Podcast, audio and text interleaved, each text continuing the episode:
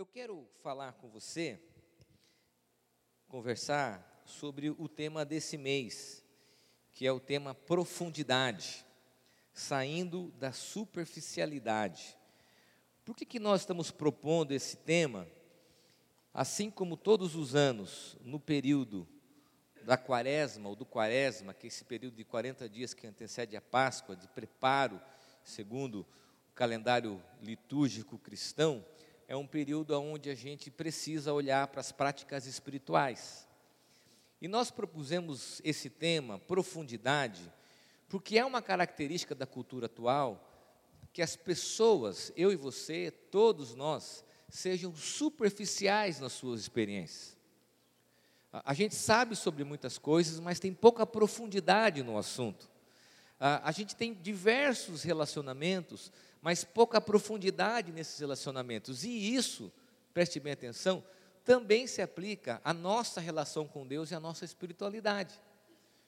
Por isso que nós somos uma geração que tem muito interesse em práticas espirituais, em religiosidade, em, em práticas religiosas, mas a gente não tem profundidade.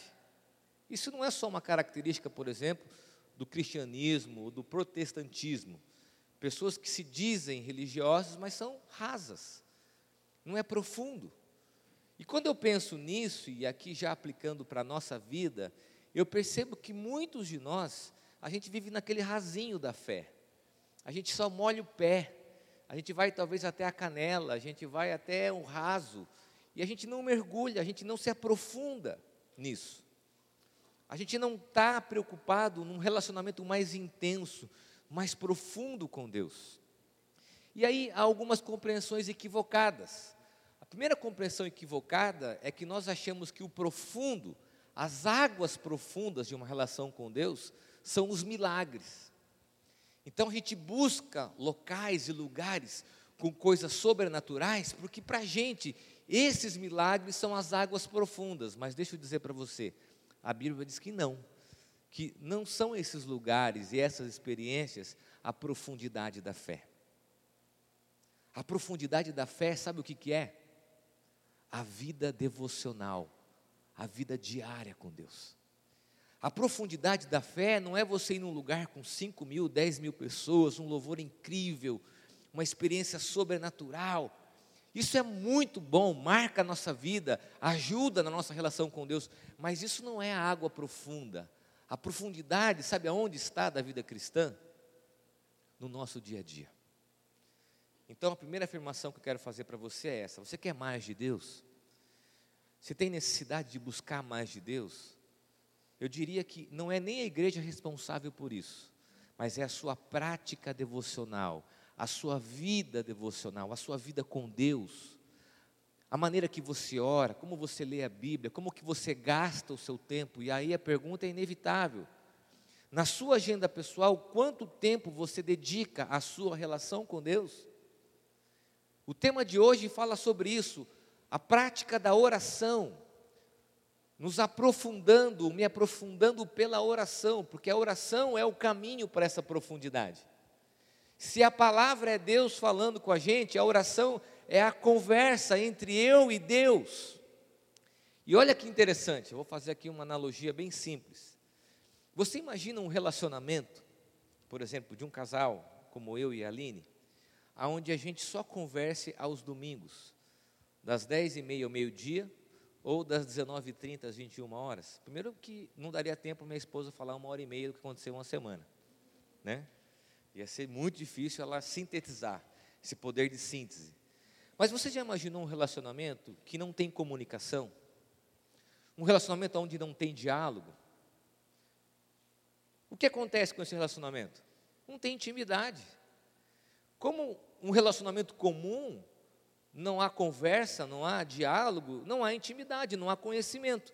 Isso também se aplica à nossa relação com Deus. Preste bem atenção.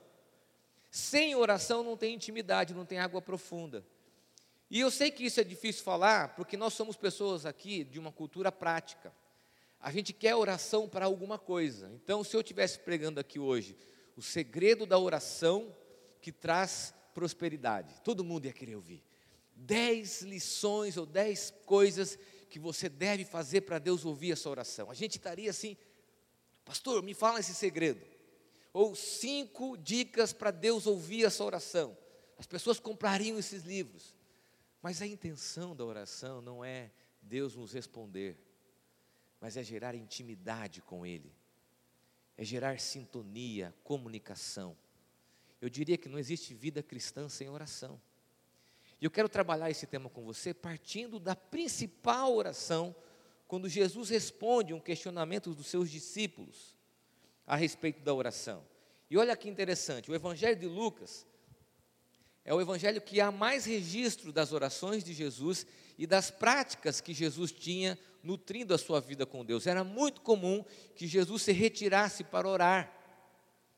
E os discípulos, em um momento, chegam para ele perguntando como deveria ser as orações. Por quê? Porque naquela época, naquela cultura, as orações, elas eram lidas.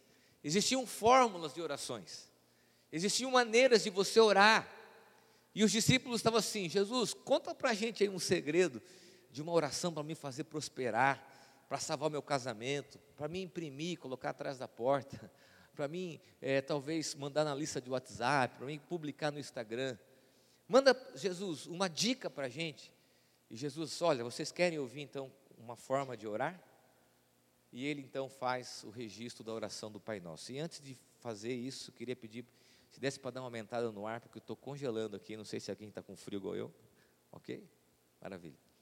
Ah, Lucas capítulo 11, do versículo 1 ao versículo 4. Diz assim: Jesus então respondendo esse questionamento dos discípulos.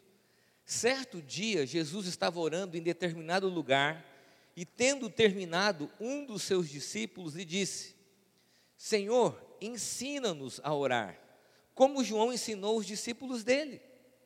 E ele lhes disse: Quando vocês orarem, digam: Pai, santificado seja o teu nome, venha o teu reino, dá-nos cada dia o nosso pão cotidiano, perdoa os nossos pecados, pois também perdoamos a todos os que nos devem, e não nos deixe cair em tentação. Eu fico imaginando aqui a frustração dos discípulos ao ouvirem essa resposta de Jesus. Porque quando eles fazem referência a João Batista, João Batista tinha como prática do seu grupo religioso orações líderas, responsivas, eles olhavam para Jesus se retirando e falavam assim: ó, Jesus ele ora. Eles viam que Jesus saía para orar. Então eles achavam que Jesus tinha algum segredo, que Jesus tinha alguma estratégia e que poderia ensiná-los algo que eles não saberiam, uma fórmula mágica. E Jesus não diz isso. Jesus fala de uma oração que tem alguns elementos importantes nessa narrativa. A primeira delas é que a oração, ela é um aprendizado diário. Preste bem atenção, a oração é um aprendizado diário. É uma prática diária. Nós devemos aprender a orar, ter um tempo para orar. E aqui eu quero tocar uma questão da cultura dos dias atuais que é muito complicada. Eu sei que se eu perguntar aqui que você ora, Muitas pessoas vão, claro, pastor, eu oro no carro, eu oro ouvindo louvor, eu oro no ônibus, oro no metrô, eu oro quando estou fazendo as coisas. Que bom que você faz isso, isso é muito bom. Mas quando você coloca uma prática espiritual no seu cotidiano, você está moldando essa prática à sua vida. E aqui eu quero contar uma história para explicar muito bem o que eu quero dizer. Eu constantemente converso com os meus filhos. Eles entram no carro, dentro do cotidiano. De manhã eles não conversam, porque eles dormem até chegar à escola, né? Estão dormindo. Chegam lá, mas eu vou buscá-los, eu sempre pergunto, e aí, como foi o seu dia, como foi a aula, foi bom, hein, tal, tal, E geralmente eu ouço uma frase que sempre eles digam assim, pai, eu estou com fome. Essa é uma frase muito comum na adolescência, né? Pai, estou com fome. E você está ali conversando, e como que vai, como que vai isso daqui, dali, as coisas normais do dia a dia. Nós estamos nos conectando, tem lá o grupo de família do WhatsApp, quem pega esse, quem faz aquilo, o que, que vai passar, o que, que vai assistir. Isso faz parte da comunicação do cotidiano normal, da rotina normal de todos nós. Mas tem uma coisa que meu coração pulsa.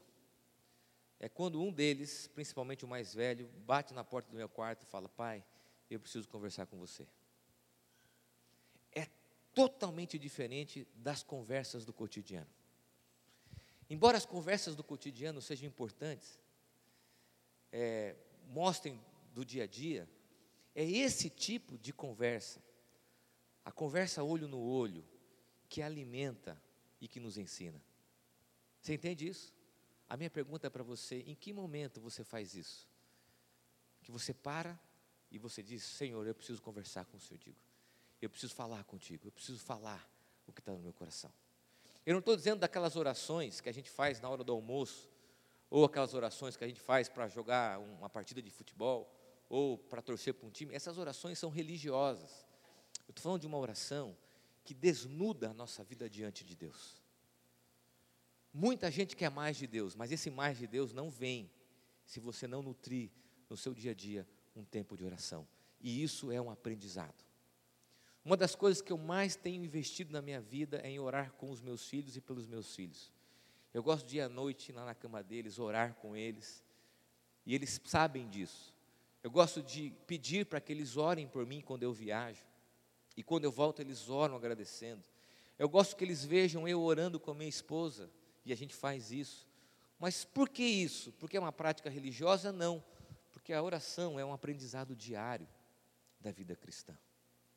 Não uma oração religiosa, com uma linguagem religiosa, mas uma oração que é praticada no exercício do dia a dia. O Richard Foster é um pastor, eu quero indicar a leitura desse livro para você. Ele fala sobre oração, chama Celebrando a Disciplina. Ele diz que orar é aprender a ter a, a prazer na presença de Deus, satisfação. Não é uma, a religiosidade diz sacrifício, a fé cristã diz prazer. Por isso que Jesus se retirava para orar. Quanto mais oramos, mais profundamente íntimos seremos de, do Pai. Sabe onde ficam as águas profundas? Na oração. Mergulhando na oração. E isso não é uma prática dos dias atuais. Alguns meses atrás eu perdi a minha avó, 94 anos, Dona Esmeralda. E eu fui falar no ofício dela, fúnebre dela, com coração grato a Deus. Todos os meus tios estavam lá, tias, primos e primas.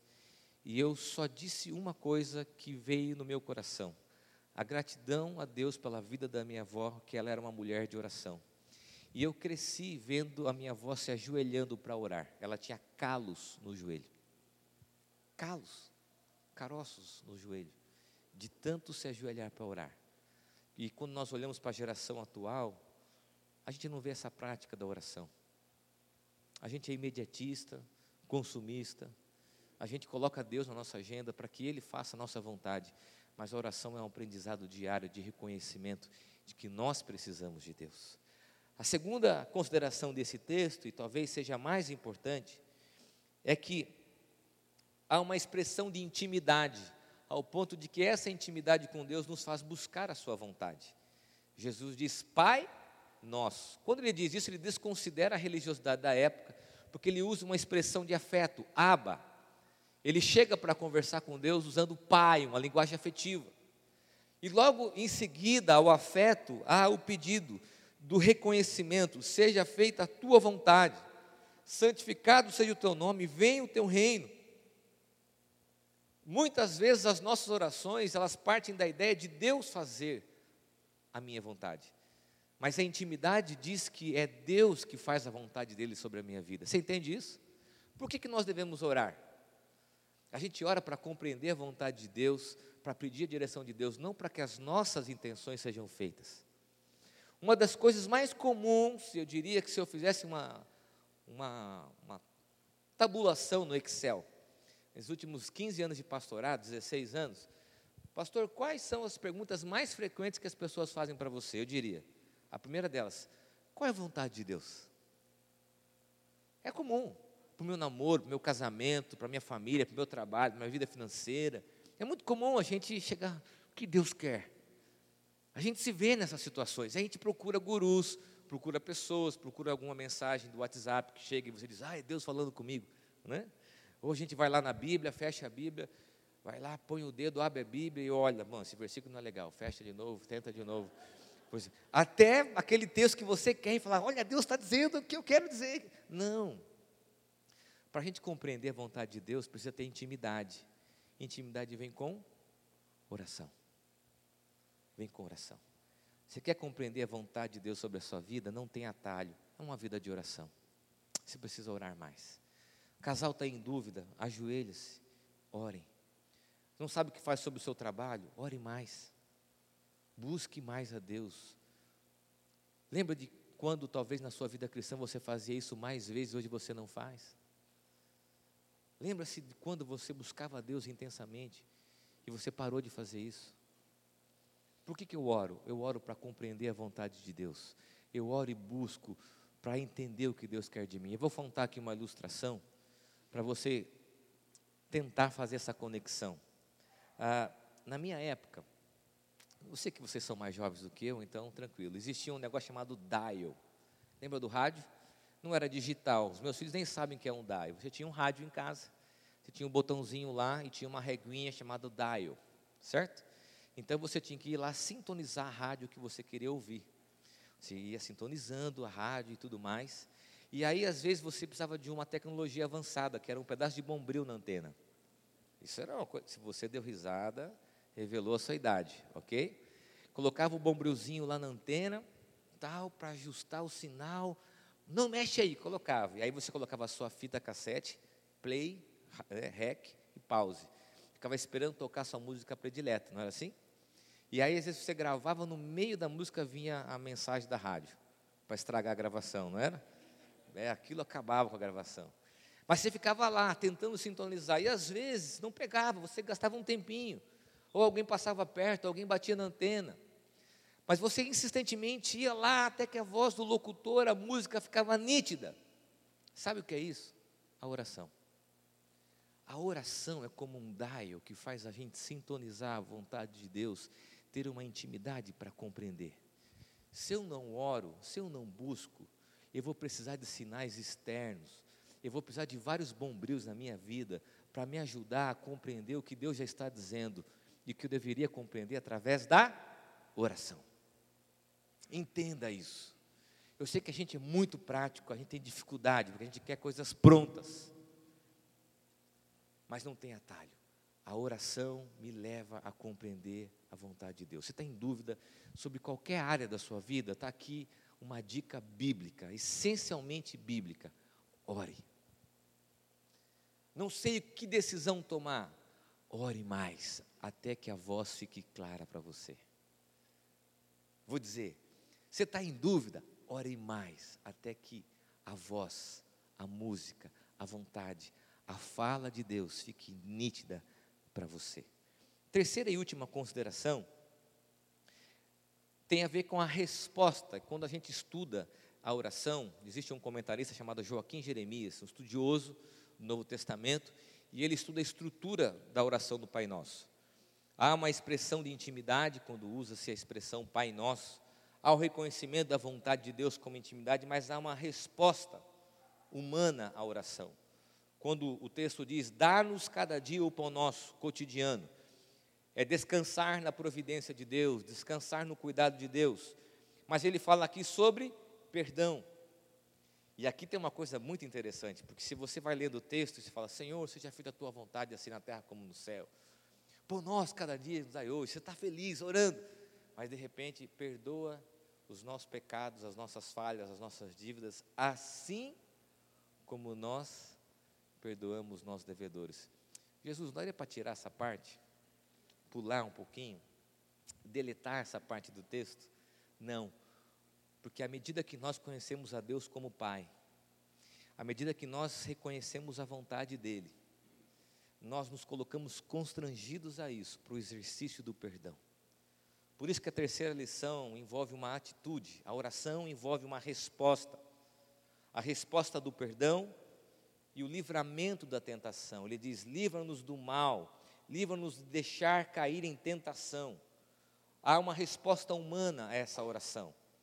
E aí eu quero compreender o seguinte aspecto: de que nossa oração não é apenas um belo poema ou um clamor humano, mas é uma resposta ao movimento de Deus. Por que, que eu devo orar? Porque à medida que eu oro, Deus trata do meu coração. À medida que eu oro, Deus trabalha na minha intimidade. À medida que eu oro, as coisas são tratadas na minha mente e as coisas são expostas àquilo que eu devo fazer.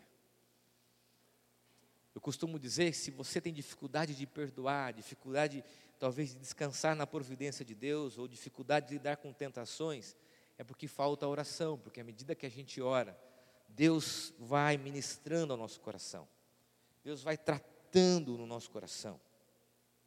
Há uma frase do Foster, a segunda e última frase que eu vou citar dele, que diz o seguinte: Deus sempre nos encontra onde estamos e lentamente nos conduz às coisas mais profundas. Qual é o caminho disso? A oração. E aí eu quero terminar essa mensagem. Nós vamos participar da Santa Ceia, fazendo um convite para você. Não é uma oração poderosa, embora eu creia que Deus pode fazer todas as coisas. Não é uma oração mágica, porque as pessoas gostam de orações, orações mágicas. Não é uma oração que vai dar você uma dica para que as coisas se abram, mas é uma oração que vai gerar intimidade com Deus. E isso é uma das principais finalidades da fé cristã, da caminhada cristã, conhecer o coração de Deus. Porque eu oro? Eu não oro para que Deus faça a vontade, perdão, eu não oro para que Deus faça a minha vontade. Eu oro para que Deus faça a vontade dele. E à medida que eu oro mais, eu compreendo essa vontade. Você entende isso? Aí eu quero ler com você juntos, nós vamos ler o Pai Nosso. Nós vamos ler o Pai Nosso, embora tenha uma outra um erro de digitação, a grande maioria de vocês sabe de cor. Eu quero pedir a sua ajuda. Nós vamos ler a oração do Pai Nosso protestante. É, nós, presbiterianos protestantes, lemos o Pai Nosso como está na estrutura bíblica, sem nenhum acréscimo, ok? E diz assim: Vamos orar juntos? Vamos orar calmamente? Pai nosso que estás nos céus, santificado seja o teu nome. Venha o teu reino e seja feita a tua vontade, assim na terra como nos céus. O pão nosso de cada dia nos dai hoje. Perdoa as nossas dívidas, assim como nós perdoamos os nossos devedores. E não nos deixe cair em tentação, mas livra-nos do mal, pois teu o reino, o poder e a glória para sempre. Amém. Feche os teus olhos, coloque o seu coração diante de Deus. Queria pedir que o Junão viesse aqui à frente, a Bruna. O Silas também está aqui, para a gente participar da ceia do Senhor.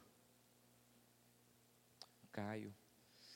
Eu queria que você orasse, dizendo: Senhor, me leva às águas profundas para compreender a tua vontade. Eu sei que talvez muitas pessoas aqui estão confusas, Muitas pessoas estão desorientadas, querem mais de Deus, querem mais intimidade com Ele. Não há outro caminho que não seja oração. E a pergunta que eu te faço é: quanto tempo você tem gasto em oração?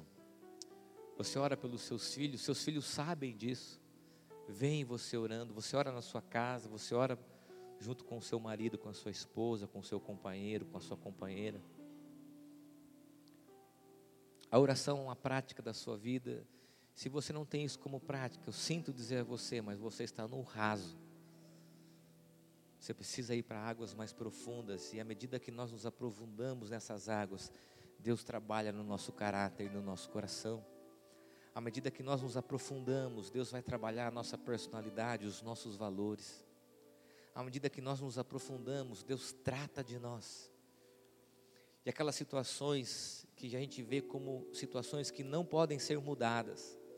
Aquele perdão impensável, aquela restauração que você acredita que não mais vai acontecer. Talvez a oração seja o caminho. A oração seja o caminho. Situações que você olha e você não imagine que possam mudar. Talvez a oração seja esse caminho e o reconhecimento da vontade dEle.